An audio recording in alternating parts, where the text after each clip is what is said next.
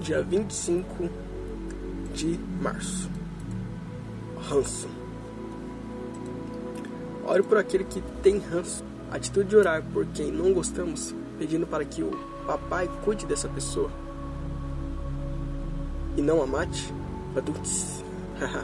Isso é uma atitude muito louvável, pois não é fácil desejar algo bom para quem não gostamos, mas é preciso.